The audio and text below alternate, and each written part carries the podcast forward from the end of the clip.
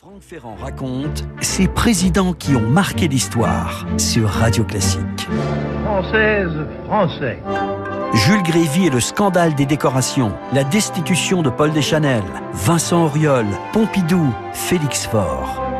Écoutez en podcast la collection Ces présidents qui ont marqué l'histoire. Une série événements en 10 épisodes racontée par Franck Ferrand. À télécharger sur radioclassique.fr ou sur vos plateformes habituelles. Vive la République. Vive la France. Radio Classique. Et votre journée devient plus belle.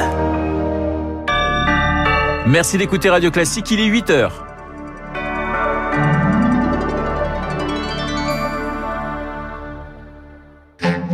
La matinale de Radio Classique avec Renaud Blanc. Kalachnikov en bandoulière, il est sur le front depuis le premier jour de l'invasion russe. Un témoignage rare ce matin sur Radio Classique, celui du plus jeune député d'Ukraine à seulement 26 ans. Il a pris les armes et il se bat tous les jours. L'autre grand titre, c'est évidemment la mort d'Ivan Colonna après 20 jours de coma.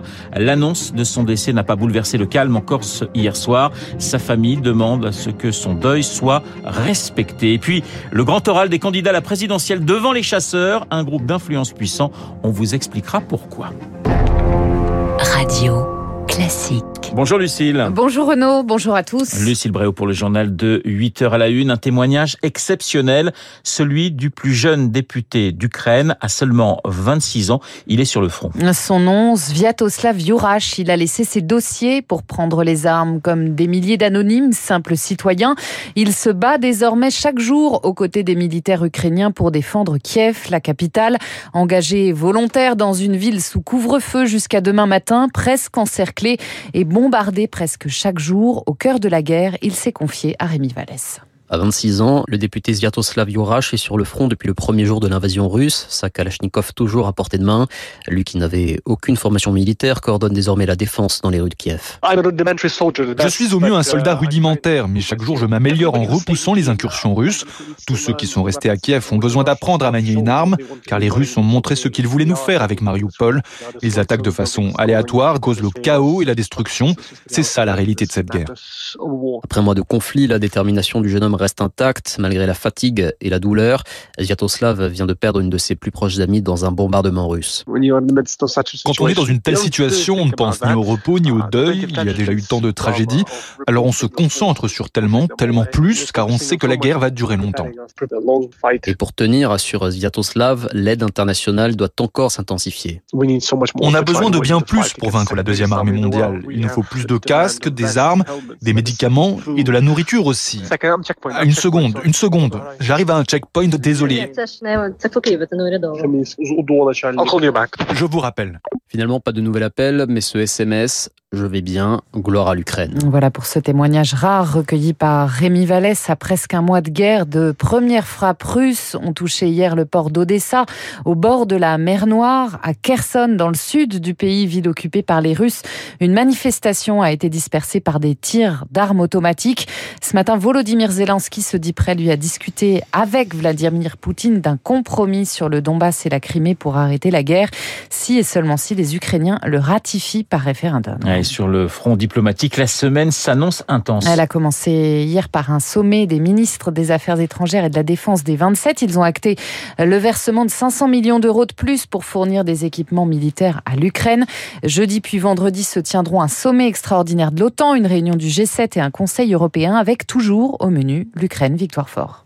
Des heures de conciliabule, mais une interrogation majeure, les sanctions à l'encontre de la Russie sont-elles efficaces? Déjà, certains députés européens plaident pour passer à la vitesse supérieure avec un embargo sur le pétrole russe, la dépendance au gaz étant trop forte. Côté défense, l'Europe s'est dotée d'une boussole stratégique avec à la clé la création d'un contingent de 5000 soldats.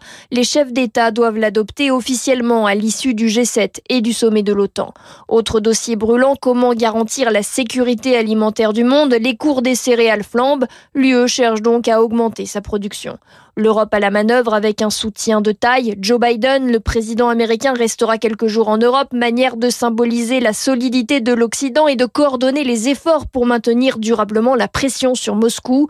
Enfin, le 24 et 25 mars, le Conseil européen discute de la situation humanitaire. Au même moment, Joe Biden sera vendredi en Pologne, pays confronté à une arrivée massive de personnes fuyant les bombes. Depuis le début de la guerre, Paris a acheminé 55 tonnes d'aide humanitaire vers l'Ukraine. 20 enfants ukrainiens atteints de cancer et de leucémie sont arrivés en France hier.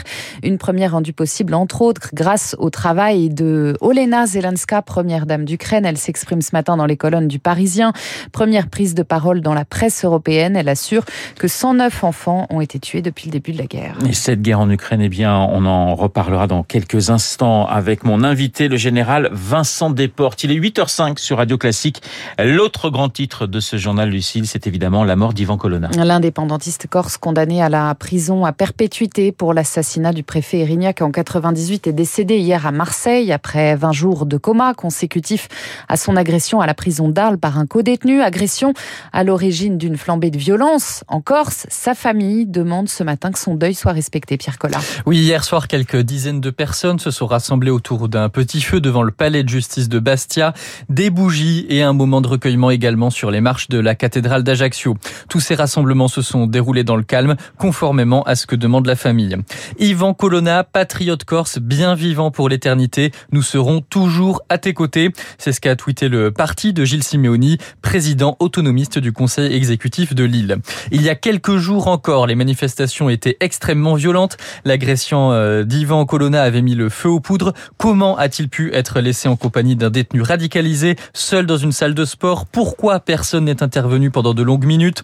La mort d'Yvan Colonna n'arrête pas le combat judiciaire. L'enquête de l'inspection générale de la justice est toujours en cours et une commission d'enquête de l'Assemblée nationale doit faire la lumière sur cette affaire. En attendant, les deux autres membres du commando Erignac, Pierre Alessandri et Alain Ferrandi, devraient pouvoir rejoindre la prison corse cet été. Le décès d'Ivan Colonna fait aussi réagir les candidats à la présidentielle. Valérie Pécresse déplore un drame appelant à ne pas embraser la Corse. À 8h40, Guillaume Durand recevra Pascal Garbarini. Il a été l'un des avocats d'Ivan Colonna dans l'affaire Erignac. Lucie, les chasseurs font les yeux doux aux candidats à la présidentielle. Et oui, plusieurs d'entre eux vont défiler aujourd'hui devant la Fédération nationale de la chasse, un grand oral auquel Jean-Luc Mélenchon et Yannick Jadot n'ont pas été conviés. Les chasseurs, un puissant groupe d'influence, Augustin Lefebvre. Des yeux bleus arctiques et des cheveux gris, c'est le visage de ce groupe d'intérêt, celui de Thierry Coste, conseiller politique de la FNC. À son tableau de chasse, l'ex-ministre de l'Environnement Nicolas Hulot, qui a démissionné en partie excédé par sa présence à une réunion ministérielle. L'homme est proche du pouvoir et il assume. C'est assez proche du président de la République, mais c'est toujours une proximité avec le pouvoir en place, quel qu'il soit.